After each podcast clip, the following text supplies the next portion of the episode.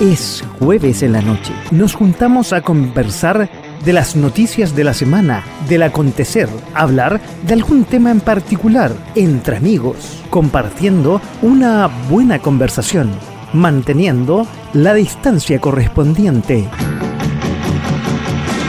De a poco, sin mascarilla.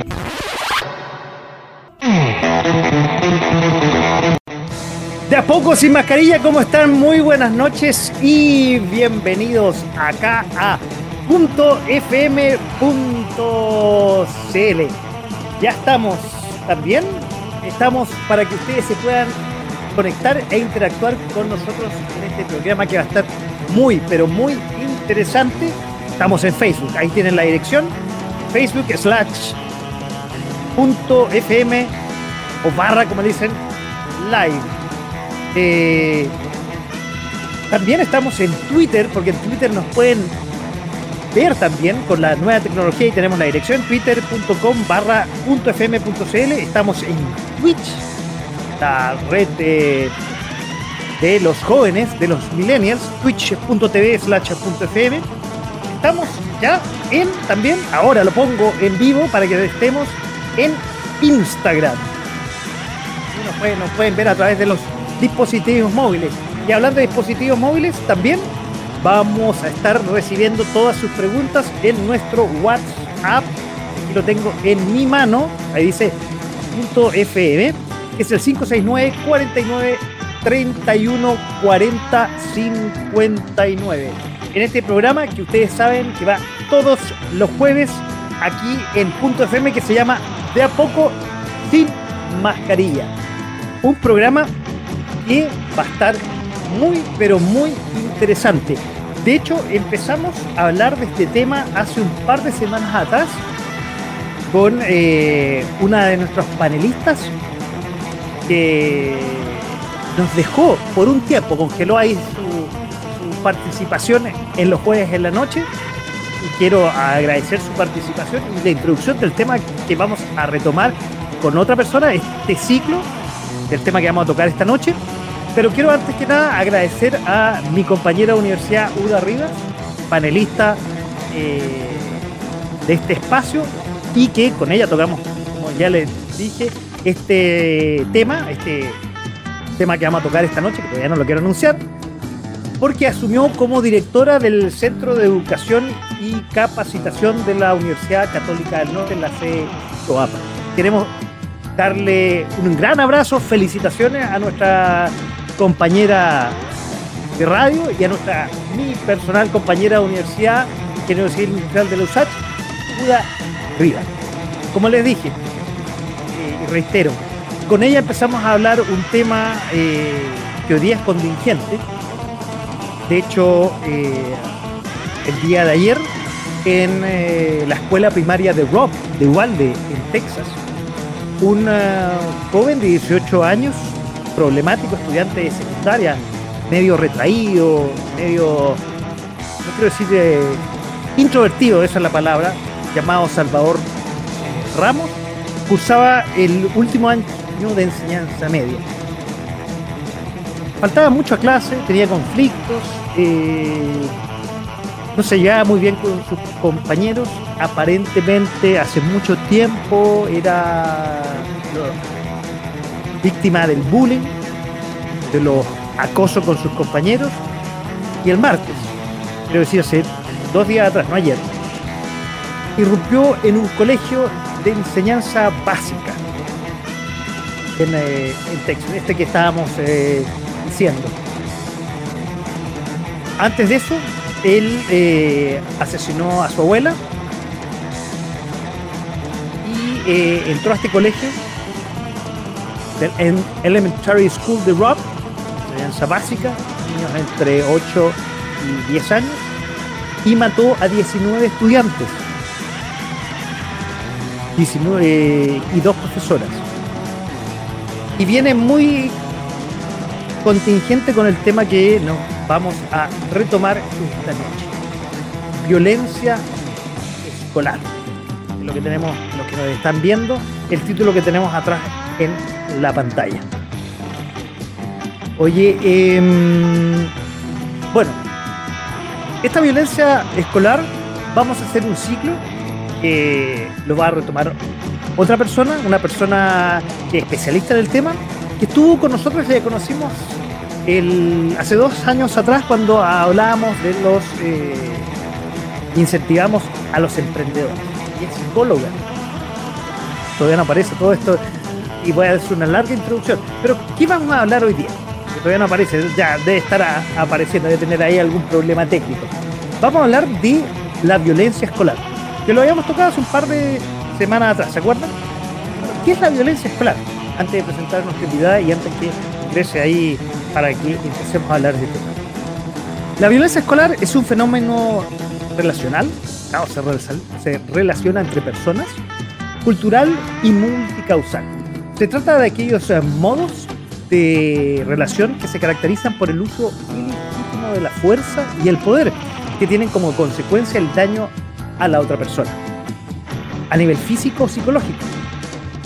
Al ser un hecho cultural, se entiende que la violencia es transmitida y aprendida, lo que también eh, abre la posibilidad de enseñar otras formas de relación que sean pacíficas de prevenir su aparición o uso de la eh, convivencia. Es un fenómeno que puede tener diferentes causas. Vamos a tocar en este y en los programas que vienen de este ciclo que vamos a hacer, sobre el cual influyen múltiples factores que vamos a ir descubriendo, que vamos a ir conversando y que esperamos que ustedes interactúen. Ya está en el estudio ahí ya la veo y la voy a presentar. Como ya dije, la conocimos hace dos años atrás, ella una emprendedora en el ciclo de emprendedores con eh, la concejal Claudia Mora. Ella es psicóloga infantil y organizacional de la Universidad de las Américas. Entre el 2005 y el 2013 eh, estuvo en la sección de capacitación laboral y tutora sociolaboral de la Municipalidad de la Florida en el Departamento de Desarrollo Económico Local. Luego, el 2016 se fue a la OMIL de la Municipalidad de Curacaví, donde se desarrolló como psicóloga. Y desde antes de la pandemia, del mayo de 2019, ella decidió independizarse y tener su consulta privada en la gran comuna de Peñalolén, nuestra comuna, mi comuna, la reunión de hermanos, con el objetivo de poder brindar apoyo psicológico a pacientes y familias. Y lo mejor a un precio, pero así que todos pueden acceder en la comuna. Ella se dedica ahí en su terapia privada a terapia familiar, bullying, autismo, Asperger, ansiedad, déficit atencional, abuso sexual, depresión, problemas académicos y el tema que nos va a convocar en, esta, en este ciclo, la violencia escolar. Ya lo dije, el bullying.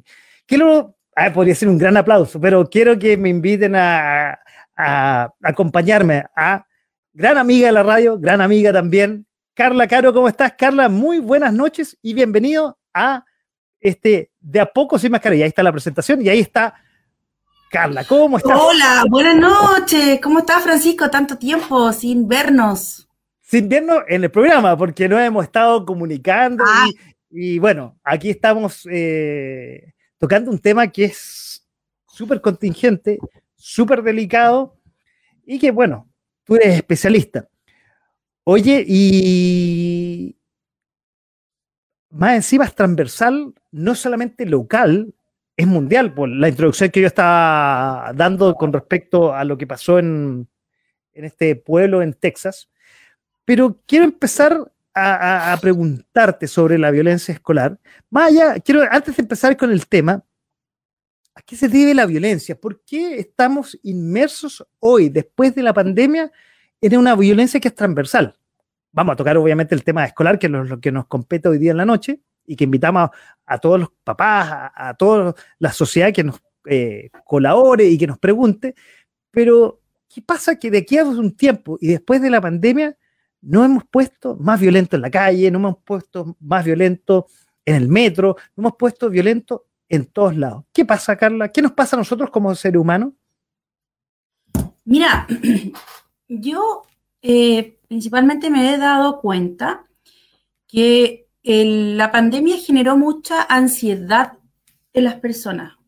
Ha generado estados depresivos, como lo mencionamos en algún momento en un programa, que realizamos el año pasado, si no me equivoco.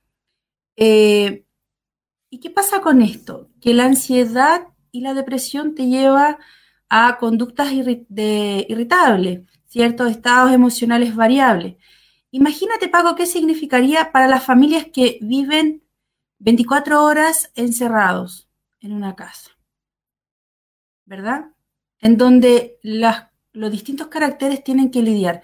Porque antiguamente la gente estaba acostumbrada a ir al trabajo, ir a dejar los niños, las mamás muchas veces se dedicaban a los quehaceres de la casa y después iban a buscar a los hijos del colegio. Imagínate dos años de encierro, dos años de angustia, de qué va a pasar, de qué nos vamos a contagiar. Yo creo que la ansiedad y la depresión ha generado conductas de muy ansiosa y agudizado el, el estado de ánimo de las personas. Otro punto súper importante, que para hablar de violencia también tenemos que considerar que hay patrones de conductas heredados, aprendidos, adquiridos durante las relaciones interpersonales. Entonces, y también hay otra cosa, los niños cuando los papás no le damos mucha atención a ellos, ¿qué hacen? No saben canalizar la rabia. Por lo tanto, generan esta emoción y esta represión que en algunos momentos lo hacen estallar. ¿Verdad? Y también hay otro punto súper importante. En los colegios los niños hoy en día han tenido que aprender a relacionarse de manera agresiva para poder defenderse. U otros se quedan en el silencio y muchas veces viven esta pena de no ser aceptado por sus compañeros y ser agredido. Si tú me preguntas, Francisco, ¿quiénes serían los pacientes a tratar aquí? Para mí serían las víctimas y el agresor. Hoy en día. perdón, ahí me vienen dos preguntas. El bullying no es lo mismo que la violencia escolar. No. La de cajón. No, por nuestros tiempos se conocía el bullying. Hoy en día el fenómeno se ha transformado en una violencia escolar. Hay mucho. Tú has visto, bueno, está la noticia de Ataxia y también está la noticia que pasó en Iquique, que llegaron a agredir, maltratar a una persona. Hay muchas veces que han generado la muerte hay, personas que han intentado suicidarse por ser víctimas de violencia, de violencia perdón, escolar. Hay niños que han llegado a mutilarse por esta angustia. Entonces, ya este fenómeno hablamos de una violencia escolar. No es el bullying que conocíamos hace mucho tiempo, ese bullying que hay, que el feo, que el guatón, que el negro, ¿cierto? O que nos reíamos porque, no sé, por ejemplo, te cortaste el pelo y te veis gorda, por ejemplo. Claro, efectivamente, que, que la adolescencia era, era, más patente. Claro, claro. Pero ahora esto se ha presentado muchas conductas agresivas, agresivas. Debemos considerar que, lo que, nuestra sociedad también se está, se está relacionando de manera agresiva. ¿Te acuerdas la noticia que pasó hace poco en May, que terminó una balacera? Sí, claro, y que lamentablemente murió una, niña periodista, que en realidad periodista es una casualidad, pero murió una, persona totalmente inocente y que el tipo fue directamente a disparar. No fue casualidad ni un rebote, le disparó a ella. Exacto, exacto. Bueno, y también esas conductas los niños los ven, se normalizan, las conductas agresivas se están normalizando. los juegos, juegos influyen mucho en esto, ¿no, Carla? Claro que sí, pues, claro que sí, porque los juegos antiguamente, o los monitos que veíamos antiguamente nosotros, ejemplo, Cándido, Ángel, eh, ¿qué es? Marco, no te vayas a piedra, yo voy a mostrar más el carnet que soy más viejo que tú, los picapiedras, los supersónicos, eran más bien ingenuos y eran entretenidos. Bueno, para mí, digamos, hoy día Hoy día los primero los monos no son tan como antes, digamos, morfológicamente, y son más agresivos. Y los juegos, yo me acuerdo a, mi hija menor jugando juegos que había que atropellar gente, eh, prácticamente mutilarla, digamos, era agresivo per se. Molestar a otro, dañar a otro. Antiguamente hablamos de muerte y llorábamos, ahora la muerte es un logro porque sobreviví yo, porque fui más fuerte. Y si vamos hilando conductas de violencia en el metro, antiguamente a ti te daban la, te daban el asiento porque estabas embarazada, porque iba un adulto mayor. Ahora no, pues yo pagué y yo tengo derecho y te responden de mala manera. Ya hay una conducta agresiva eh, em, presente en nuestra sociedad, arriesgada. Por lo tanto, estas conductas los niños los ven constantemente como una forma de relacionarse en nuestra sociedad. Oye, pero así como estás diciendo, o sea, manejar esto, porque claro, antes manejar el bullying y lo que estaba leyendo yo aquí, que había eh, en, en, el Ministerio de Educación la Política Nacional de Convivencia Escolar, y creo que lo compartimos programas anteriores, que, que, básicamente era para eh, el trato respetuoso, la inclusión, la participación eh, democrática, colaborativa y la resolución pacífica y dialogada de conflictos. Pero eso era más bien conflictos uno a uno, donde estaba un victimario, un matón, digamos, y una víctima. Pero hoy día, cuando ya es una cosa eh, generalizada y que escapa más encima al colegio, recordemos hace un par de semanas atrás, por ejemplo, el IMBA eh, o los mismos ah, esta semana, unos muchachos con uh, overoles blancos salen del colegio, salen a la calle y empiezan a, hacer destrozos en los bienes públicos, micros, qué sé yo, paraderos, destrozos, a destrozar, a violentar.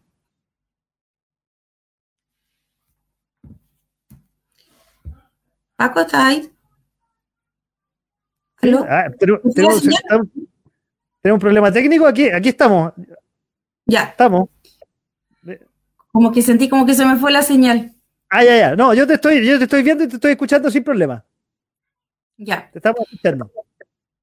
¿Me puedes repetir la última parte que sentí como que se me fue la señal? Te, la repito, para era más bien un comentario para empezar a, conversar y les recuerdo que comuníquense con nosotros. Tenemos vías de comunicación, tenemos el WhatsApp, que lo voy a repetir, ahí está el WhatsApp, el 569 49 31 40 59 o si no, en Facebook también pueden interactuar con nosotros y hacernos preguntas y los vamos sacando en pantalla y haciendo más rica la conversación con Carla Caro, que está esta noche hablando con nosotros en este primer programa del ciclo de violencia escolar. Bueno, y el comentario que le estaba haciendo es que eh, ahora la violencia escolar ha salido más allá de las aulas de, clase. Y acordémonos lo que pasaba hace un par de semanas atrás en el IMBA, cuando los muchachos salieron del colegio, del, recinto escolar, o los, eh, sin ir más lejos esta semana, los muchachos con overol blanco que quemaron una micro de la locomoción colectiva. Sale del recinto escolar y la violencia traspasa la, la aula y se va a destrozar y a violentar la sociedad, la infraestructura.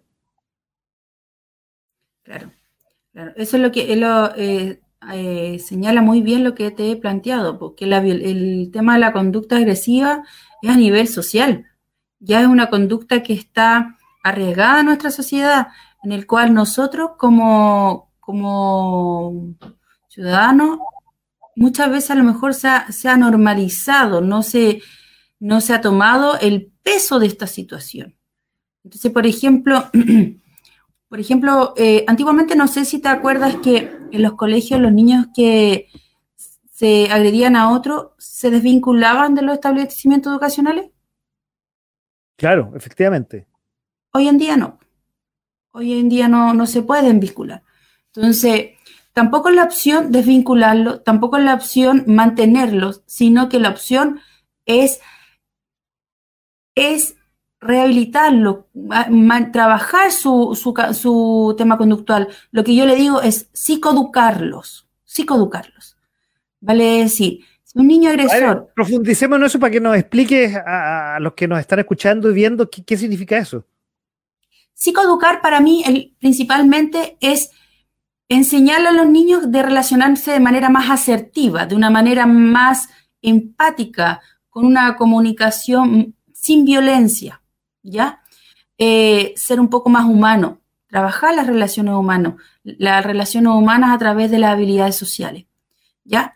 Eh, yo creo que es una de las formas de intervenir en los colegios. Es real que los colegas no están dando abasto, ¿verdad? Este tema de la salud mental ha afectado y ha aumentado la demanda en los psicólogos clínicos y educacionales. ¿Ya? En la psicología laboral también por los climas laborales. Ese es otro tema. ¿Ya? Pero lo que tenemos que hacer es hacerle charlas educativas, tanto a los profesores como a los alumnos, ¿ya? a los, a los que son víctimas y a los agresores, derivarlos a los profesionales. El niño puede seguir en, el colegio, pero derivarlos, derivarlos a, a, terapia psicológica, a terapia psiquiátrica. Muchas veces las conductas inapropiadas son que obviamente aprendidas, heredadas, adquiridas desde la casa, pero también pasa que en nuestro cerebro hay sustancias o neurotransmisores que no se están generando correctamente, por lo tanto, es ahí donde entra la farmacología, es ahí donde entra la terapia psiquiátrica en complementar, complementaria perdón, con la terapia psicológica. Entonces, yo trabajo en conjunto con dos psiquiatras que en algún eh, programa perdón, las vamos a invitar para que den su mirada, en donde expliquen ellas eh, científicamente cómo uno con la farmacología va cambiando, va cambiando, estabilizando, perdón, el tema de las conductas agresivas en personalidades limítrofes que se conocen, ¿ya? Pero nosotros los psicólogos muchas veces hacemos charlas educacionales. Yo personalmente, yo me acuerdo que en mis tiempos mozos hacía charlas educacionales. En la municipalidad de Curacaví tuve la oportunidad de hacer algunas charlas a, a las educadoras de párvula para que pudieran implementarlas con su alumno. Y de verdad que la charla sí es, un, es una intervención muy efectiva dentro del sistema escolar. ¿Qué es lo que pasa? Que para esto se requiere recurso económico. Y muchas veces los colegios no cuentan con el recurso económico y cuentan principalmente, principalmente cuentan con la intervención que el psicólogo educacional debería trabajar con cada paciente, con cada alumno, después lo derivan al programa de convivencia escolar y deberían interferir. Pero, como te digo, eh, hoy en día pasa de que los colegios, muchas veces los psicólogos no están dando abasto y, llaman a terreno a las familias y las familias a veces no se acercan, no le toman importancia a esta conducta agresiva de los hijos.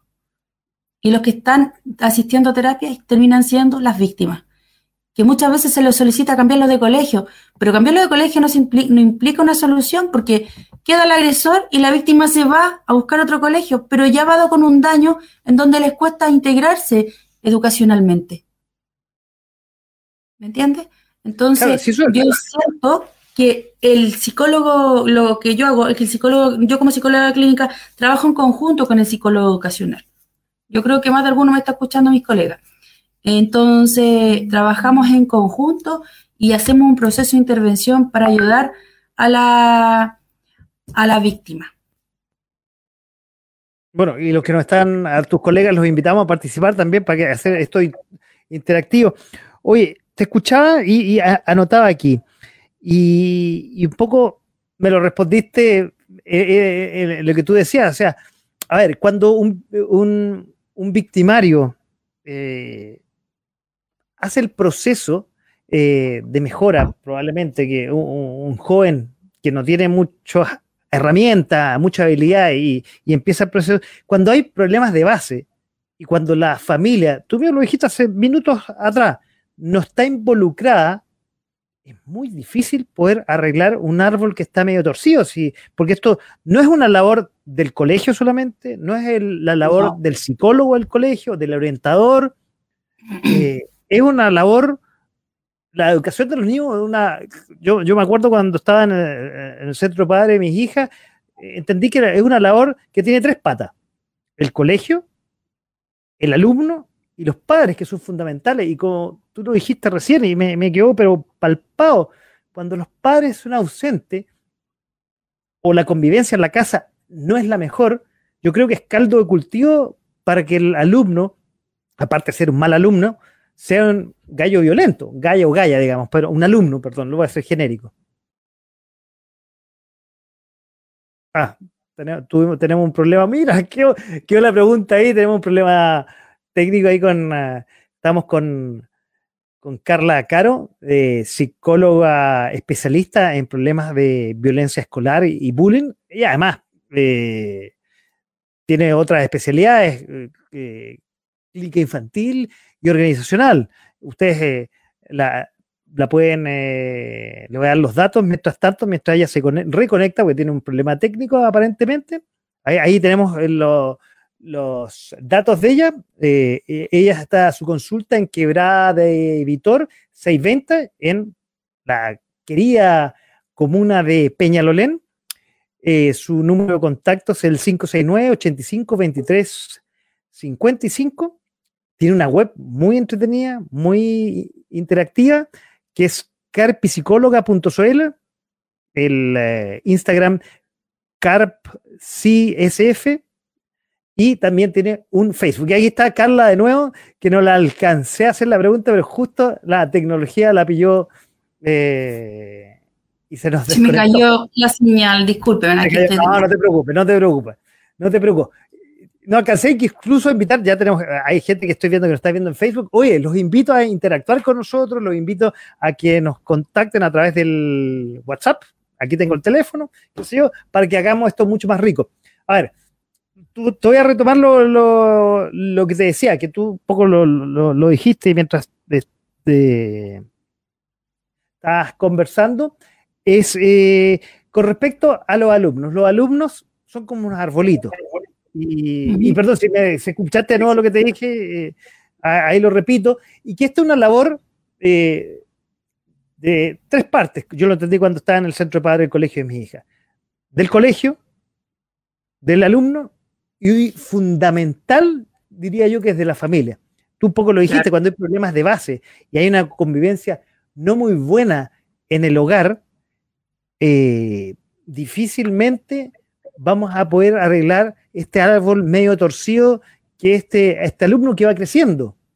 Entonces, si la familia no se involucra, y como tú dijiste, hay familias que vale que, mira, lo que no, me gusta ocupar esta expresión, pero no están ni ahí con preocuparse a su hijo, qué lamentable que es. Yo creo que más que ni ahí, yo creo que no, no, como te dije, normalizan la conducta. No visualizan la complejidad de lo que está pasando a sus hijos. ¿Me entiendes? Porque, ¿Y eso cómo puede pasar, Carla? ¿Cómo lo visualizan? ¿No lo conocen? No sé, porque de repente, no sé, no, son niños, son así, se relacionan así. ¿De qué manera un niño se relaciona de manera agresiva? Yo soy mamá, tengo dos hijos, uno que va a cumplir cinco años y uno que tiene un año, va a cumplir un año cuatro. ¿Ya? Y mi hijo mi hijo mayor entró al, preescolar y, por ejemplo, eh, de repente un día llegó así, no, me cayó una rama. Ya, bueno, hijos están jugando. Pero yo le he enseñado a mi hijo que hay conductas que son agresivas, que no se deben realizar, y otras que, los niños, por ejemplo, si están jugando y le pasó un empujón, es normal, porque los niños son, son bruscos, ¿verdad? Las niñas no son tan bruscas como, lo, como los niños. Hoy en día yo creo que también hay algunas niñas que son como bien, bien bruscas, no son tan delicadas como eran antes. Pero, pero reconozcamos pues, y enseñémosle a nuestro hijo qué conducta es agresiva y qué conducta es propia de un niño. Si un niño le pega a otro, ¿es una conducta normal de un niño? No, no es normal. Por lo tanto, yo como papá tengo que entender pucha, mi hijo está reaccionando de manera agresiva. ¿Qué puede pasar? ¿Está habiendo violencia en, la familia? Dos, no lo estoy considerando, no lo estoy tomando en cuenta, está tratando de, hacerse notar. Tres, estará pasando un celo frente a algo. Cuatro, le estará pasando algo emocionalmente. Tendrá un problema de control de impulso. Entonces, la conducta agresiva del niño es porque algo pasa. Por lo tanto, nosotros como papá no tenemos que normalizar esa conducta agresiva. Tampoco esa conducta de decir, oye, guatón, sal de ahí. No, porque no es forma apropiada de tratar a una persona. Y hoy en día es súper importante que a los niños le enseñemos la calidad humana, el trato humano hacia la otra persona. La otra persona también es importante, también tiene sentimientos, también les duele, ¿me entiendes? Entonces, creo que los papás cuando normalizan una situación, ojo ahí, ojo, no tenemos que normalizar que es propio de los niños, no. Algo pasa. Oye, pero Carla, ahí, o sea, lo que me dices tú me tiene mucho sentido, pero cuando una familia está arraigada y está acostumbrada al mal uso de las palabras, a la no sé si violencia, dejémoslo en violencia, quizás hay palabras mejores para distinguir esto. normaliza esa forma actual. Entonces, eh, eh, es como la, agresividad es el reflejo de esa familia. Entonces, ese niño que ha sido maltratado al interior de su familia, obviamente supongo yo que lleva esa agresividad al colegio, a sus pares, y probablemente junto a otros se, se, multiplica, junto a otros agresivos, y ahí empiezan los grupos de matones. O sea, claramente son conductas que son adquiridas en la casa, y es cierto, y que muchas veces los papás no, no, no, no lo corrigen o no se dan cuenta, o como te digo, lo normalizan, porque han visto violencia en la casa o porque esos niños se relacionan así, pero, pero los otros compañeros, por ejemplo, cuando son chiquititos, lo imitan, po, piensan que esa es la forma de relacionarse. Y es ahí donde está uno como papá que trata de que trata de modificar la conducta. No sé si me entiende. Trata de decir, hijo, así no se relaciona una persona. Y, vuelvo a insistir, la responsabilidad no es 100% del colegio. La responsabilidad también es del papá enseñarle al niño que si te molestan no le vaya a pegar, po, obvio. No te relaciones con esa persona y júntate con otro niño. Pero a ver, yo voy a hablar mi caso personal. Mi, viejo, me acuerdo, cuando yo era chico, me dijo, el primer gallo que te moleste, ¡pum! Listo, se acabó. Pongo. Claro. digámoslo y, y, bueno, yo en esta tribuna ahí, ya, ya sabe mi viejo cómo lo he criticado por unas enseñanzas que quizás no son muy acordes hoy día y yo traté, dentro de lo posible, cometiendo los errores a mi hija, no mostrarle un ejemplo de, violencia en la casa. Mira, voy a mirar un poquito, vamos a volver un poquito y nos vamos a salir un poquito del, aula, del colegio. Porque, y, te voy a preguntar a ti como psicóloga directamente lo que nos está pasando hoy día como, como sociedad. Estamos hoy en una sociedad que se habla mucho de la tolerancia, que ya desapareció el burlarse del pelado, del guatón, del que se el alto, el bajo, etcétera. Y somos más tolerables aceptamos eh, las eh, diversidades sexuales, que todo esto eh, en el mes de julio es el mes de la diversidad sexual, de los LGTBIQ. Pero parece que pregonamos más de la tolerancia, pero nos estamos poniendo como sociedad, y dado incluso a lo que tú algo tocaste y lo hemos tocado en programas anteriores que hemos estado juntos sobre la salud mental. Entonces, hay como, a mí me parece como una contradicción. Pregonamos o hablamos de que somos más tolerables, pero al final no somos más tolerables, somos más violentos. ¿Qué, nos está pasando, Carla? Pasando como, creo, lo mencionado anteriormente, pues las personas se están, están relacionando de manera agresiva, ¿ya? Están, están dejando de empatizar con la otra persona, están pensando en ellos mismos. ¿Me entiendes? Entonces, yo siempre he dicho que estamos viviendo una sociedad egocéntrica, que ya no, no visualizo al otro, no veo al otro, no respeto al otro, no, no, no me importa el otro, me importo yo. Yo, estoy, yo pagué el asiento, yo pagué en el metro, el asiento es mío. Pucha, ¿y la viejita que está en la esquina? O que está ahí al lado, al lado de la puerta que se puede caer. ¿Me entiendes o no? Entonces, vas a, por ejemplo, los que andan en auto, andan en auto y, no, y por ejemplo, van, van manejando, ¿cierto? Van manejando y, se, y de repente, no sé, le dieron la pasada a un, a un vehículo.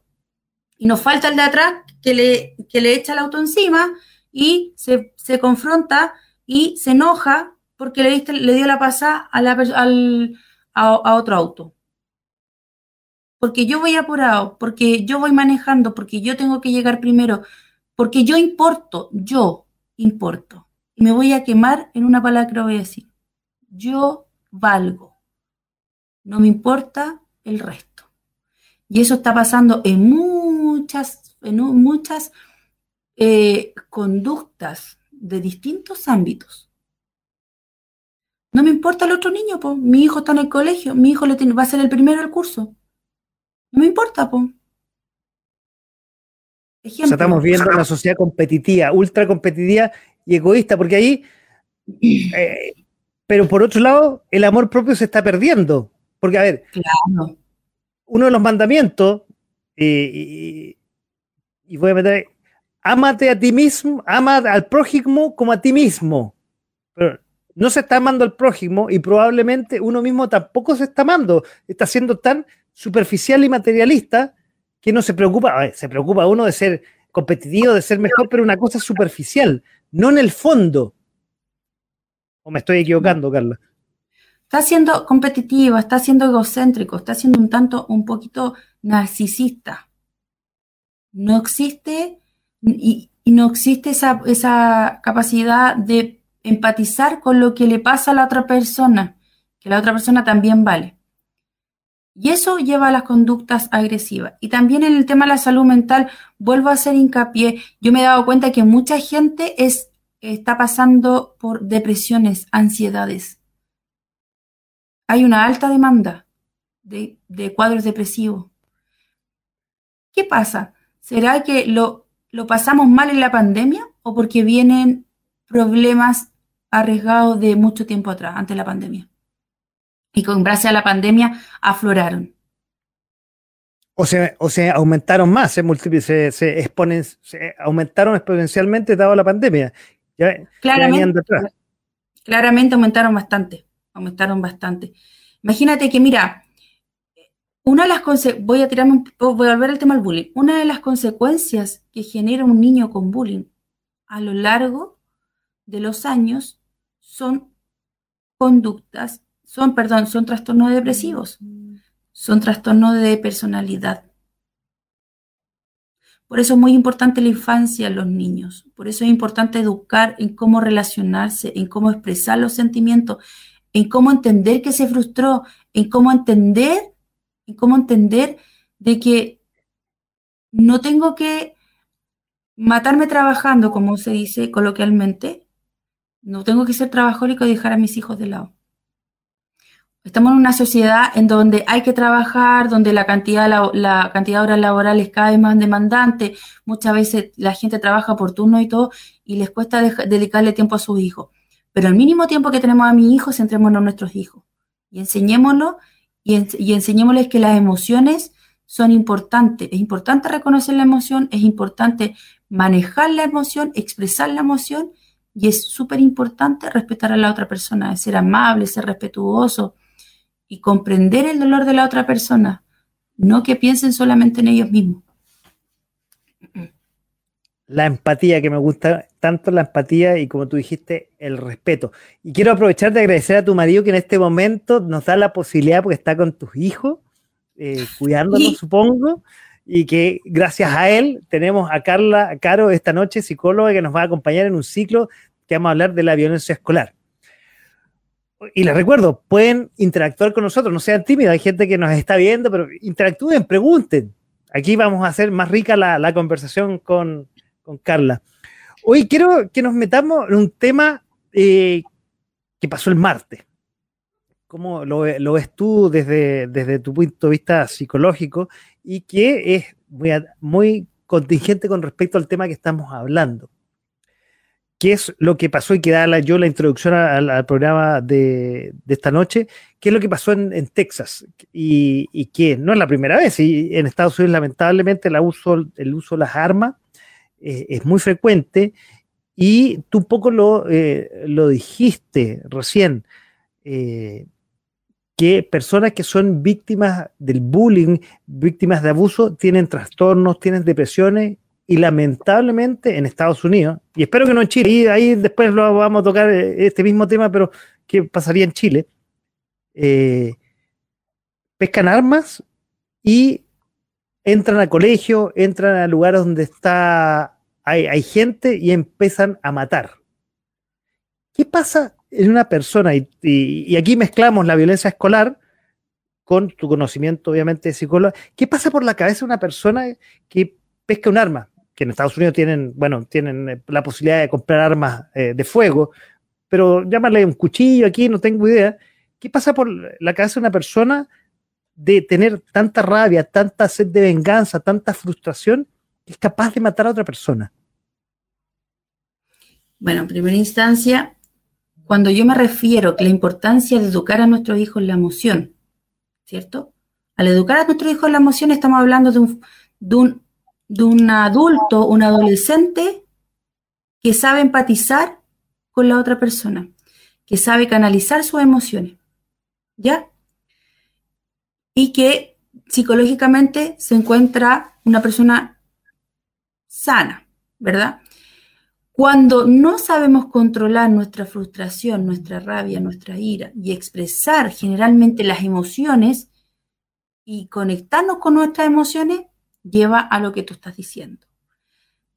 Tanta rabia que ven, ven una, una conducta como, como ataque hacia ellos mismos. ¿Y qué pasa ahí? Ese tipo de personas son personas, lógicamente, con trastorno de personalidad, tienen alterado el juicio realidad, ¿verdad? Porque no logran visualizar, no logran internalizar de que están matando a una persona. No reconocen lo bueno con lo malo. Entonces esa persona lo hace, no quiero justificar, pero no lo, hace de manera consciente, reconociendo cuando es algo malo. ¿Ya? Entonces, es súper importante enseñar a nuestros hijos a controlar sus impulsos, a reconocer sus emociones y a controlar sus impulsos. Porque si no, estamos educando a futuros adultos que no van a tener un control de impulso, no van a reconocer lo bueno y lo malo, se les va a alterar su juicio de realidad. ¿Me entiendes? Entonces, ya van a ser adultos con resentimiento social. Una palabra que no me gusta, antisociales. Y ya psiquiátricamente y psicológicamente una persona enferma. Imagínate un adulto que normaliza la violencia.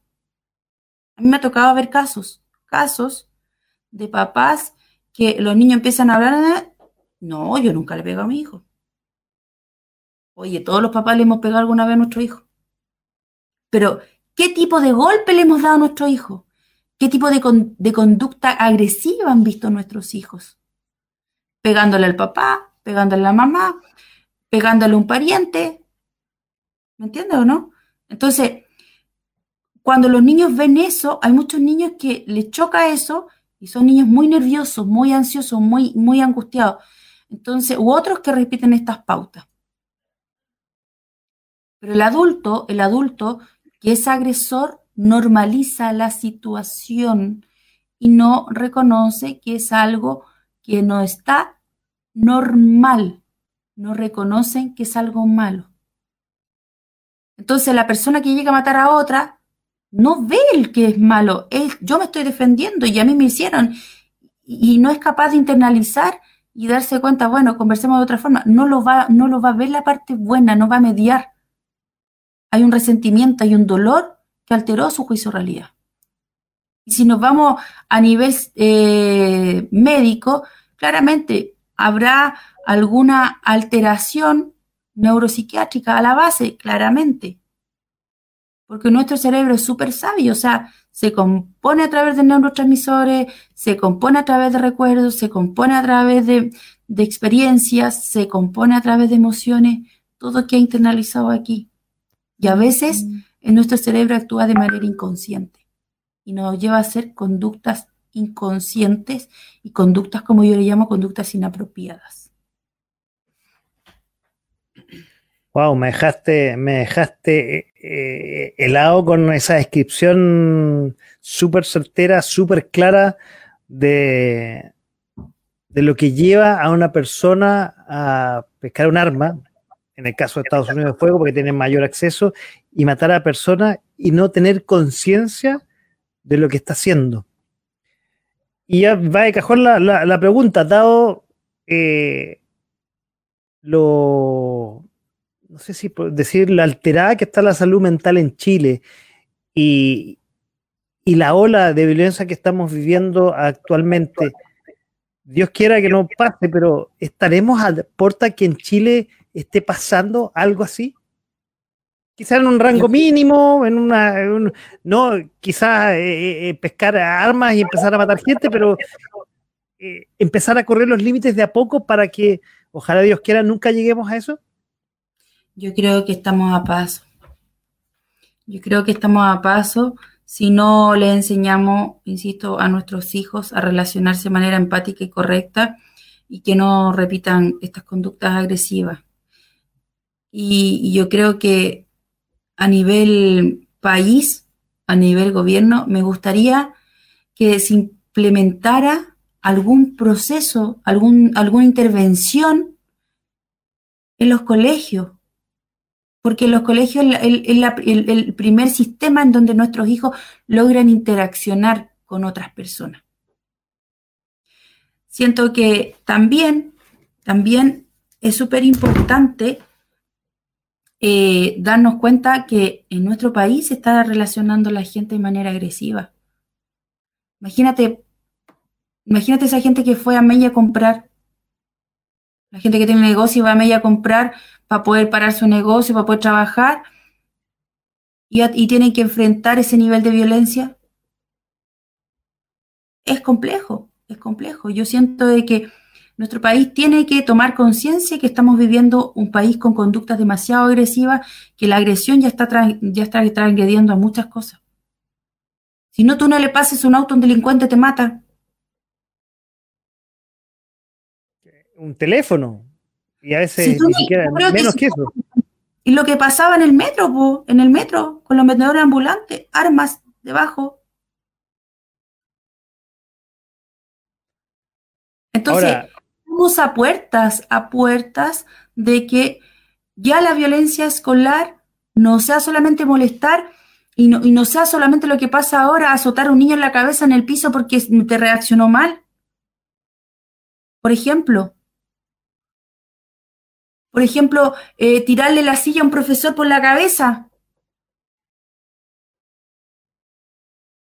Entonces, lo que yo siento es que hay, hay mucho que hacer, hay mucho que trabajar, porque las consecuencias que yo veo día a día en la clínica de niños que logran eh, terminar con sus vidas o terminan con depresiones grandes, que les cuesta salir, a la, salir de esta depresión y, y, ser capaces de que ellos valen y de ese amor propio y de que, y de que son personas inteligentes y mucho más hay muchos niños jóvenes que están viviendo consecuencias del maltrato escolar.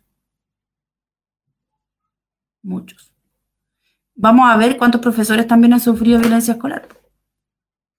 Sí, vamos a tener ahí más adelante. Oye, pero me he dejado, me he dejado mudo con los, esta, esta, este diagnóstico que tú estás haciendo. Eh, de lo que estamos viviendo no solo en los colegios, sino en nuestra sociedad. Y que, como bien tú dices, hay un, es un trabajo que hacer, pero lamentablemente, ¿por dónde se empieza? Es un trabajo súper complejo y que durante años nadie le ha querido poner el cascabel al gato.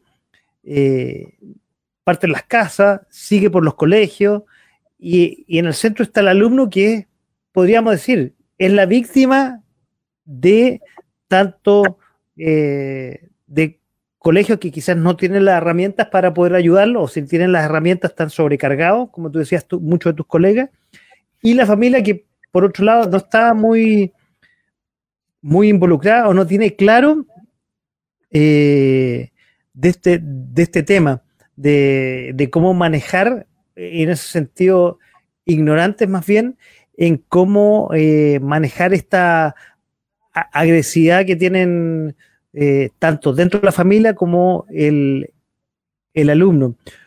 Oye, en, antes hablaba, por ejemplo, de... Eh, hablábamos de la violencia escolar como una cosa puntual, el, ciberacoso, las agresiones físicas, quizás a veces psicológicas o emocionales, eh, pero como la, acoso, matonaje o bullying, eh, el ciberacoso, que fue ya lo, más último antes de pasar a lo que estábamos hablando hasta último momento, que es la violencia en, eh, los espacios escolares, que ya no es una persona, ya es un grupo, o la violencia contra la infraestructura. Mm. Eh, y, como bien tú decías, es una labor no solamente el colegio, aquí ya o la familia ya traspasa, hay una, una labor que tiene que hacer el Estado de Chile y que sabemos que eh, está al debe. Realmente no ha hecho, y no solamente el colegio, vemos en la sociedad en general que está al debe y que no ha hecho, eh, no le ha puesto el cascabel al gato, digámoslo con todas sus palabras. No, no sé, por desidia, por no saber cómo, no sé. Y ha, y ha generado y va a seguir generando grandes consecuencias grandes consecuencias. La mayoría de los trastornos, de los trastornos que se están presentando en la gente de ansiedad, por ejemplo, el trastorno de ansiedad es uno de los trastornos propios del bullying, de la violencia. El trastorno de depresión también. El trastorno de personalidad también. El trastorno alimenticio también.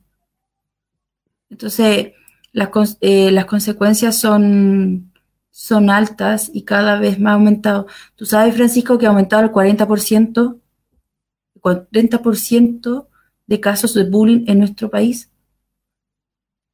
¿Cómo no desde la, eh, ha aumentado, el, aumentado el 40%. Ha aumentado. Ha aumentado el 40% el bullying en nuestro país. Considerando, considerando las denuncias que se han realizado. Ah, pueden haber cosas que no se han realizado que los papás dicen ya no importa, le llevo un psicólogo, le hago terapia, lo cambio de colegio. No, pues el llamado a atención es que uno tiene que poner la denuncia para que el ministerio sepa la cantidad de casos que hay, para que, para que pueda visualizar la gravedad de esto, para que pueda intervenir frente a, esto, frente a este caso. Pero si no se denuncia, imposible. Ahora hay otro punto súper importante. Hay colegios que no dejan actuar a los papás. Achuta. Que tapan esta situación. Yo lo he visto en la clínica. Lo he visto en la clínica. Entonces, ¿por qué este programa? Es para tomar conciencia, una conciencia social de este fenómeno social que se está presentando en nuestro país y en el mundo. Vale decir, ¿tenemos responsabilidad con papá? Sí. ¿Tenemos responsabilidad los, los profesionales de la salud de rehabilitar a esta gente y tratar de que, eh, de que puedan salir adelante? Sí. ¿El colegio tiene responsabilidad? Sí. Pero una responsabilidad súper importante. La educación hoy en día, a mi parecer, debería volver como era años atrás, en donde los papás participaban en el centro de padres, donde los papás iban, hablaban con el profesor en el colegio, donde los papás se preocupaban de participar en el desarrollo de su hijo, donde los papás conversaban con los otros papás, decirlo, mira, tu hijo está un poquito agresivo, ¿qué podemos hacer? No, individualismo.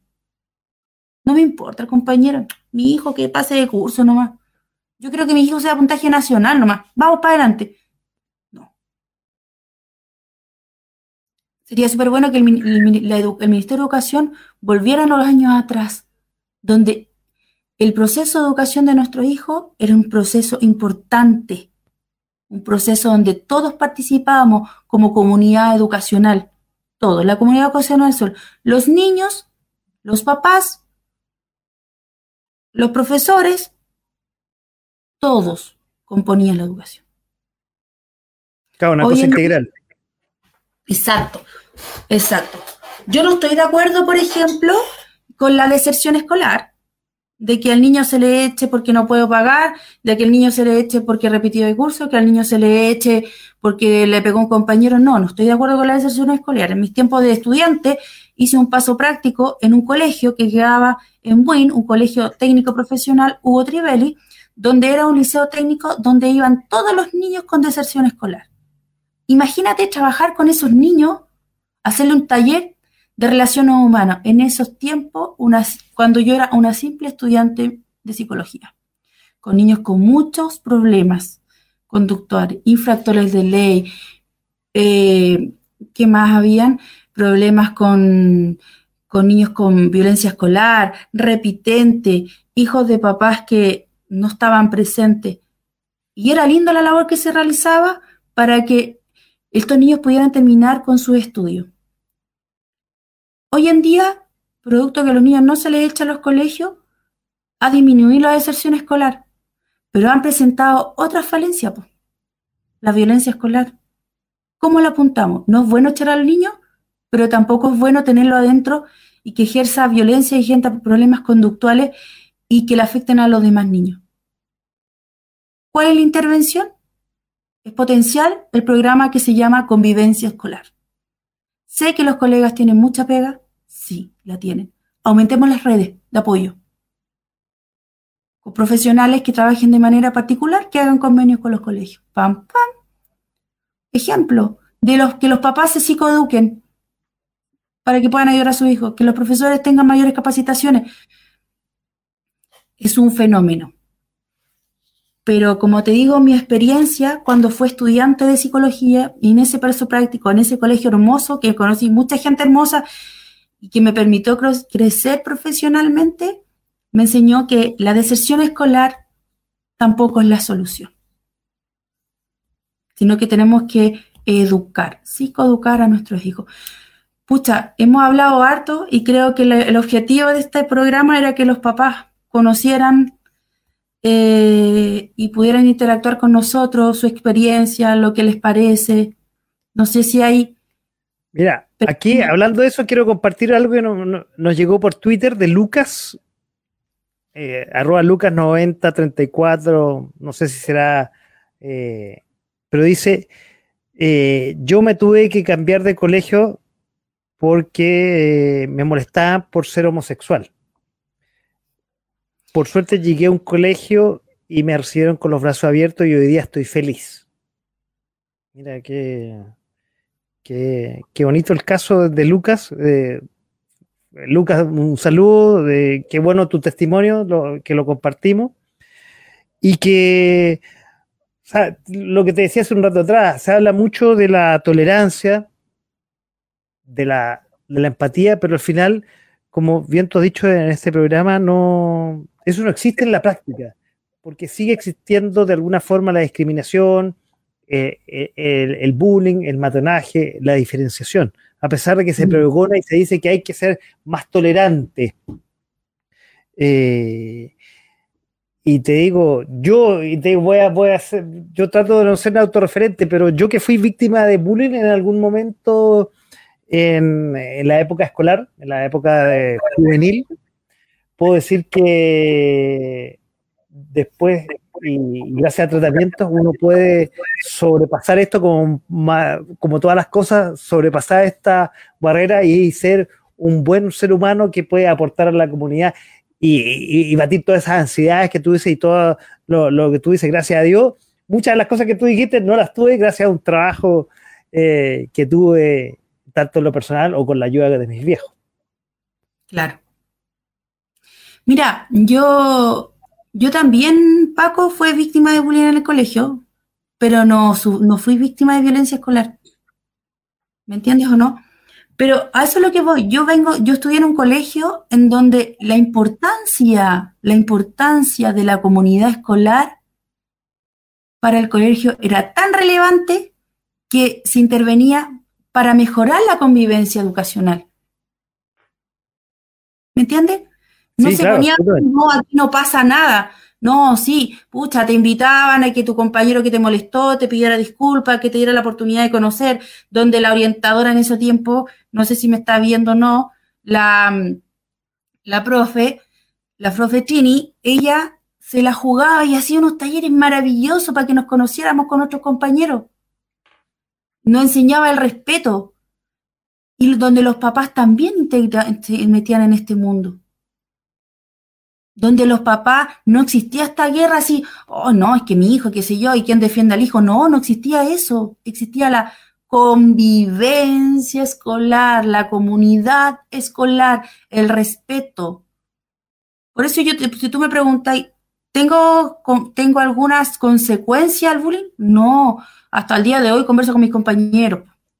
De hecho, hay uno que me dijo, Carla, no, no se te notan los años. Uy, gracias. Te mando saludos. saludos le mandamos acá. La maravilla. No se puede creer que Carla tenga dos hijos, no, para nada. no, es igual, he cambiado un poquito, pero, pero no, se, no se nota mucho el trasnoche con dos hijos.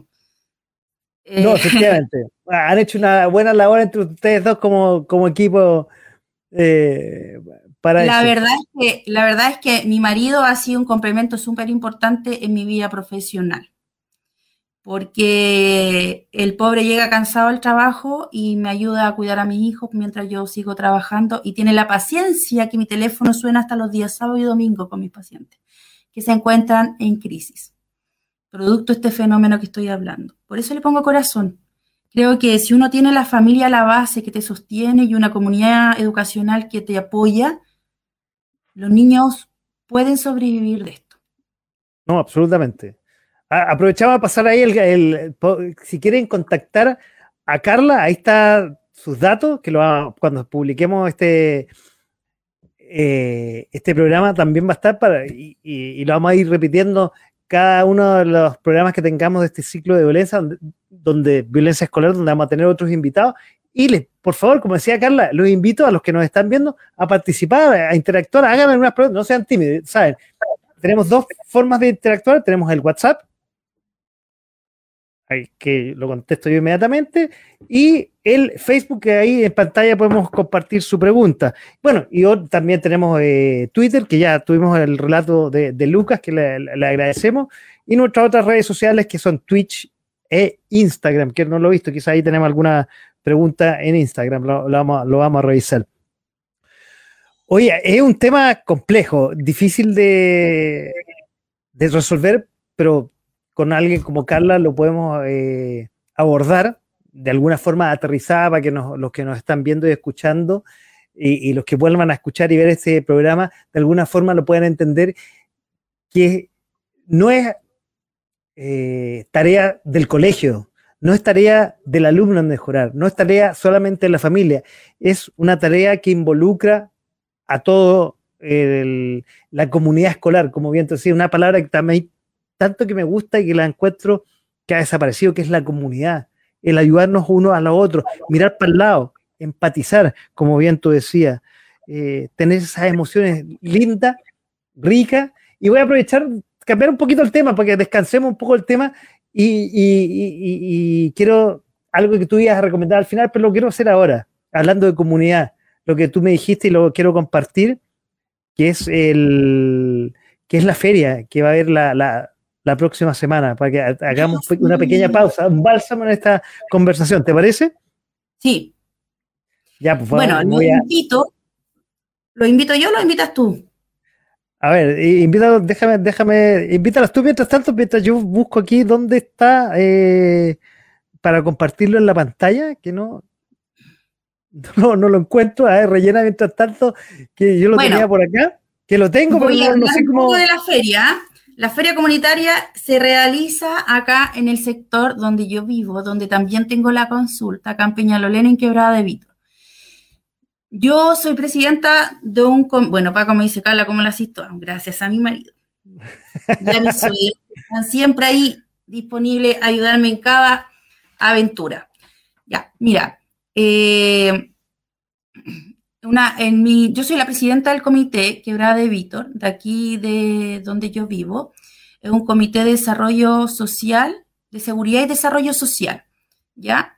Yo estoy en esto del 2019, si no me equivoco. Eh, quien me dejó en esta hermosa misión es mi querida amiga Claudia Mora, mi concejala. Eh, saludos, para la gran Claudia Mora que está, está su gatita de la Trini, que la estamos esperando con ansia, ¿cierto, Paco? Absolutamente.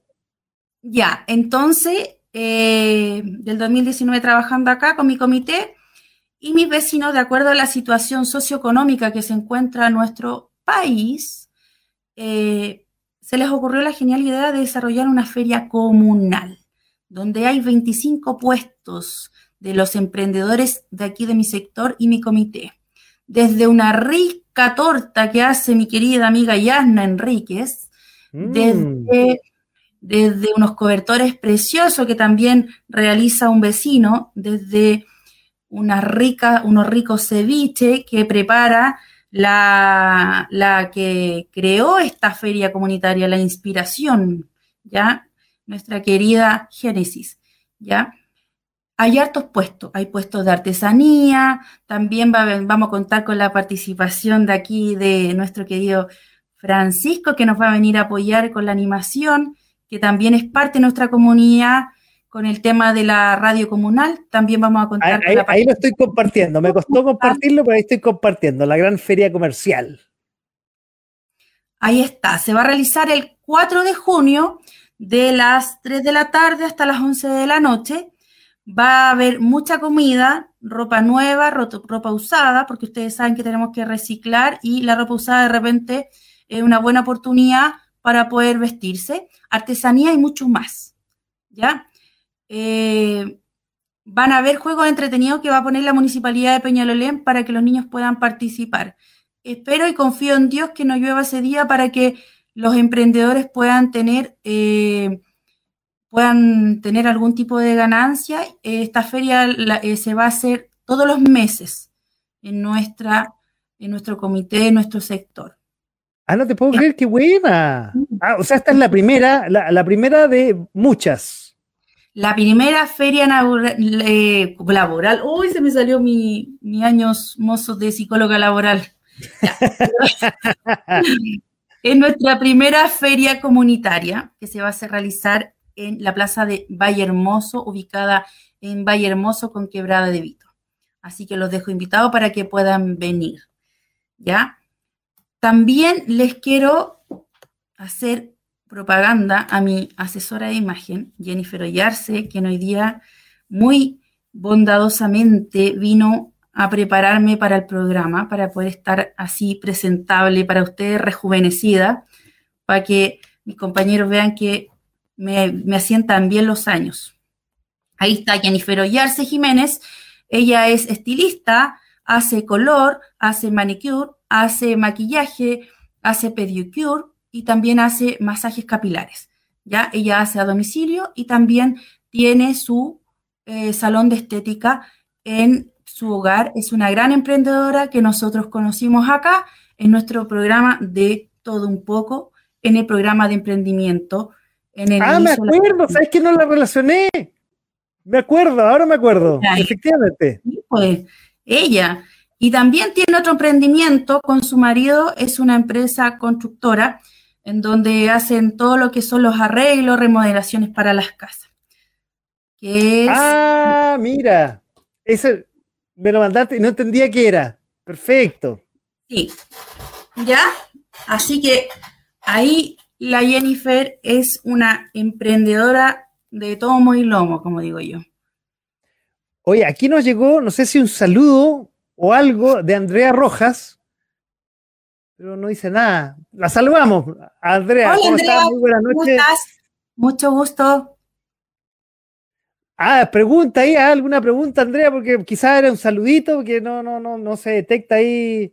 En, eh, Andrea Rojas será de la Feria Comunitaria Peñalolén, ¿no? Respóndame, o es alguna apoderada de algún colegio. Ahí veamos qué, te dice, qué te dice Andrea y la saludamos esta noche. Eh, Andrea, ah, mira, aquí voy a ver, hay dos comentarios. Ah, hola, dice, y una manito así. Andrea, un abrazo, muchas gracias. Y si quieres hacer una pregunta, ¡Ay, vecina! Mira, es la vecina. Mira. También el día 4 de junio. Andrea, dejo un mensaje. se va a hola, tu puesto. Vecina. Bueno, ahí la conoceremos el día sábado entonces. Bueno, Andrea, ¿alguna pregunta? ¿Algo quiera? Esto, la gracia de esto que es interactivo. Si quieres hacer una pregunta, bienvenida ahí con respecto al tema o a la feria, ya que estamos teniendo este bálsamo después de este tema que es un poco complejo, que es lo que estábamos tocando, que es la violencia escolar. Eh, Andrea, bienvenida ahí a, compartir, eh, a compartir eh, algo con nosotros, hacernos alguna pregunta. Esa es la gracia de la interactividad esta noche aquí en De a poco sin mascarilla en .fm.cl que tenemos la grata, yo no, bueno, no es invitada, sí una panelista y vamos a tener un ciclo de violencia escolar y con otros invitados, ahí sí con Carla aquí esta noche, nuestra gran psicóloga amiga Carla Caro, eh, amiga de la radio. Oye, eh, invitado, la verdad, voy a hacer un pequeño adelanto, ¿ya? Vamos a tener. Bueno, aprovechemos, aprovechemos. Y yo voy a tocar un último tema para y ya después eh, dejar, no, adelantar tantas cosas y eh, ya después ir cerrando el programa. Vamos a invitar a profesionales como psiquiatras, como abogados, que nos den su punto de vista eh, de acuerdo a este fenómeno social que está pasando. ¿ya? Ellos son parte del equipo del Centro Psicológico CAR Psicóloga SPA. ¿ya? son profesionales a los cuales yo les derivo pacientes y trabajamos de manera simultánea y paralela. ¿ya? Eh, así que lo pueden estar revisando en el Facebook, pueden estar preguntando ¿ya? Centro Psicológico CAR Psicóloga SPA cuenta con una amplia cantidad de profesionales que están asociadas a las temáticas que, que nosotros estamos viendo constantemente. Terapeutas ocupacionales, se encuentran en nuestro centro ocupación de psicológico, se encuentran abogados, se encuentran neurólogos, psicólogos, fonoaudiólogos, eh, asistentes de la educación y ahora la primicia que se viene una futura educadora diferencial. Así que espero contar eh, con ese servicio para poder ofrecerle mejores oportunidades de terapia a las personas. De fácil acceso.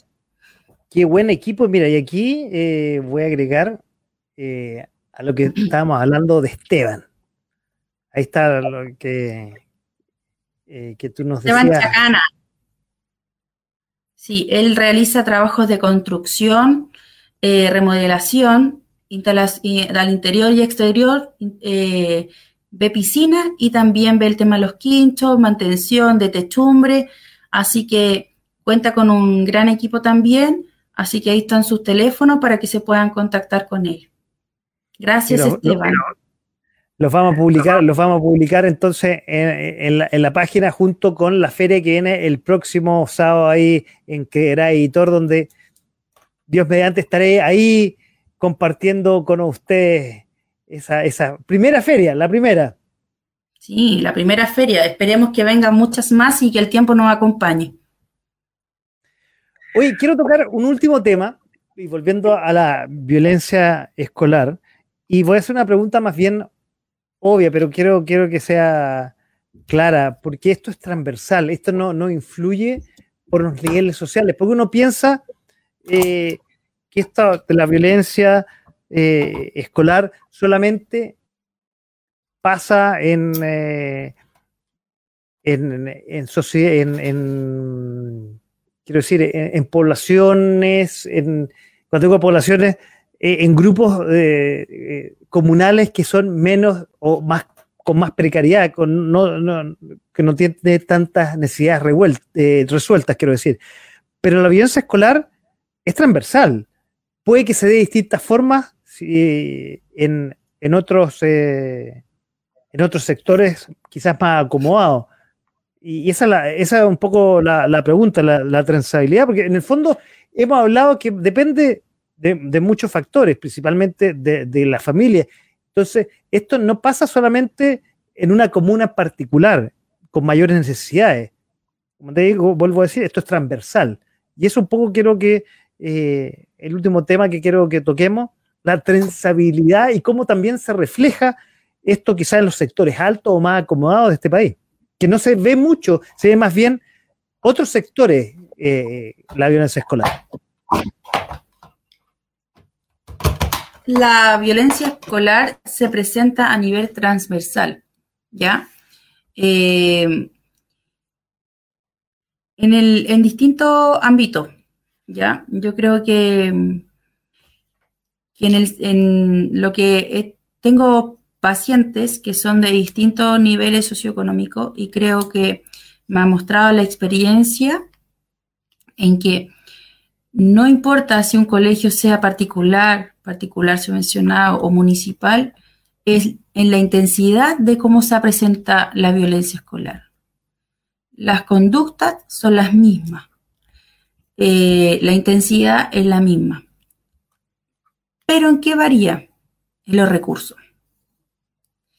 En los recursos que se entregan. En los colegios particulares hay muchos profesionales para poder abordar estas temáticas. Están los recursos para hacer actividades, para hacer charlas. En los colegios particulares, en los colegios municipales, generalmente no se cuenta con mucho recurso eh, para poder implementar un trabajo de intervención de, de esta intensidad. Ahora, se aborda de forma distinta, supongo, porque las problemáticas son distintas, pero básicamente es lo mismo. O sea, no se, aborda de manera distinta porque los recursos son distintos.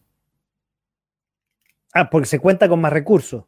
Claro, claro, porque el colegio particular tiene más recursos, tiene más, más, más convenio, el colegio municipal no cuenta con tantos recursos. Ahora, pero eso no quita que se solucione más o menos temprano eh, la problemática. No, no, no, no, porque las problemáticas, como tú lo dices, Paco, se, se presentan de manera transversal. Las conductas son las mismas, las agresiones son las mismas. Sí puede existir una pequeña diferencia que en un colegio particular te pueden hacer bullying por el nivel socioeconómico, por la que va con un chaleco de marca y de qué tipo de marca, por ejemplo. Eso, eso te lo puedo contar yo personalmente, que, me pasó en un colegio de elite de, la capital en su momento. Oye, no da de moda las niñas que son las que son más flacas, po. Ah, claro, absolutamente. Y, viene, claro, o, las gorditas y pasa el tema de la, de la bulimia y... Claro. Bueno, es un tema que vamos a ir abordando en distintas eh, eh, etapas y con distintos invitados. No es un tema fácil, pero gracias a Carla Caro ha sido, digamos, más didáctico poder tocar este tema que nos está afectando a nuestra sociedad el día de hoy, porque no hablo solamente del colegio y la violencia solamente escolar, es a nuestra sociedad en general, y tú mismo lo dijiste a lo largo de este, de este programa. Y, te quiero agradecer ahí que, tengamos este primer programa en este ciclo que vamos a tener, que tú vas a encabezar. Y también agradecerle a tu marido que ha tenido la disposición de estar con tus hijos para que nos haya prestado a nuestra gran psicóloga, amiga de la radio, eh, para que esté en esta hora después de las, un jueves después de las 22 horas acá. Oye, ya un poco hablamos de una recomendación, pero ahora quiero preguntarte a ti directamente una recomendación, aparte de la feria que, tenemos el sábado próximo en, la que vea editora ahí en, la plaza. Pero a Carla Caro le quiero preguntar y que nos eh, comparta alguna recomendación para ir cerrando el programa de esta noche. ¿Recomendación de qué, querido Francisco? Sí, algo que estés viendo, algo que estés leyendo, algo como mamá puedas compartir con las mamás que nos podrían estar escuchando, viendo. Libre, tema libre para usted. Micrófono para usted, no a la psicólogo, a la persona Carla Caro que nos recomiende para ir cerrando el programa esta noche. Recomendación. Eh, bueno, una, la recomendación más importante lo, me pongo en el rol de mamá.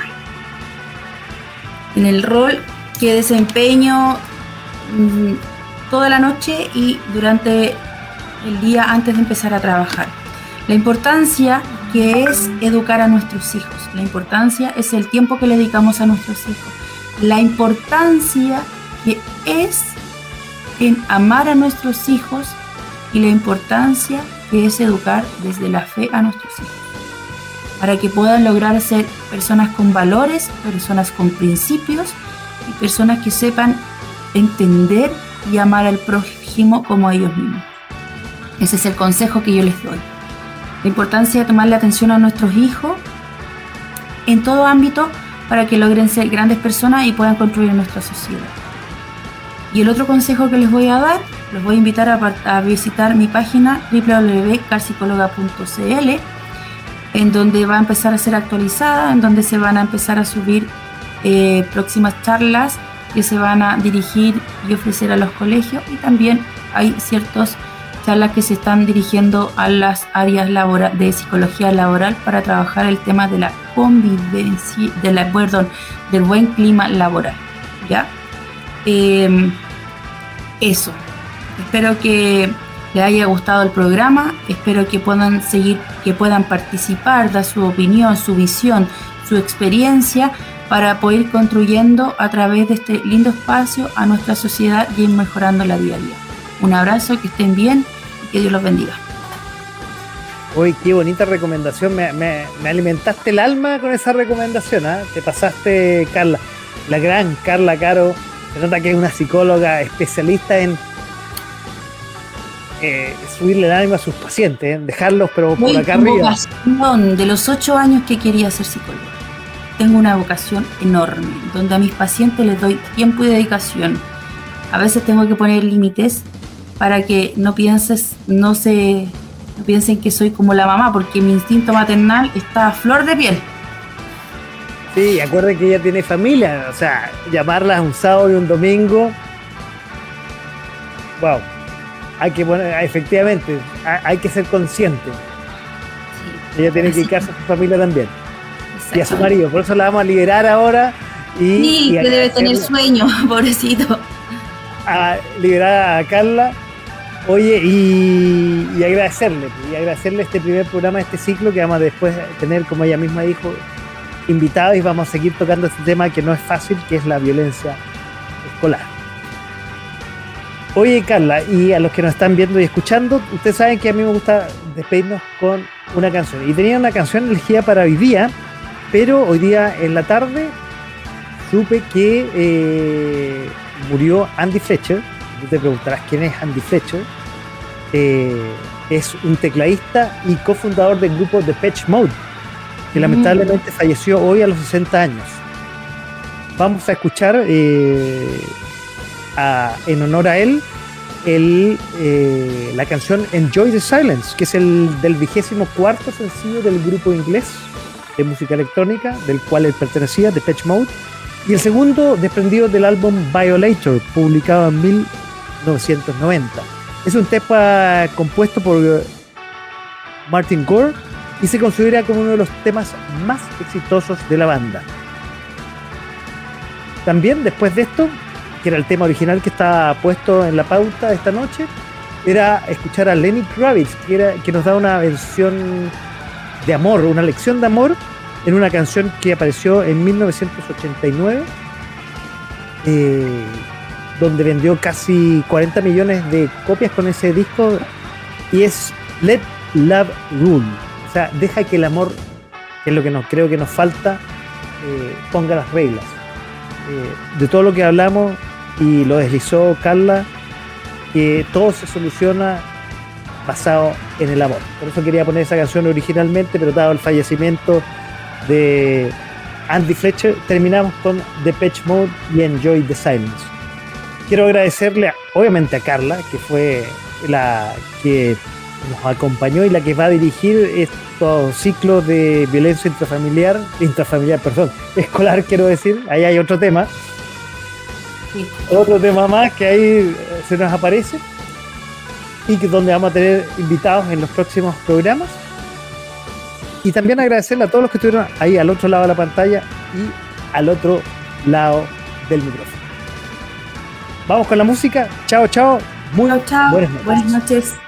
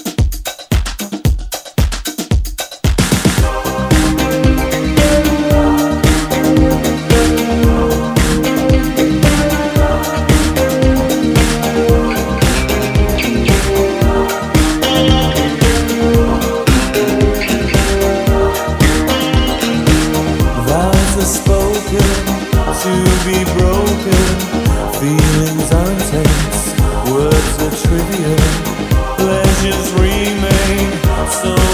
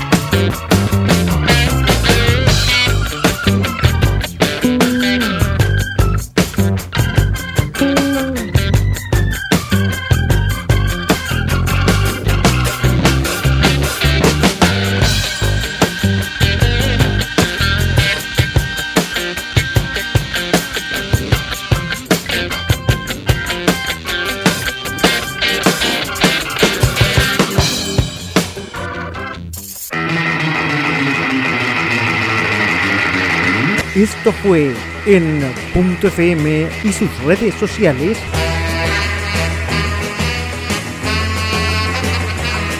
De a poco, sin mascarilla.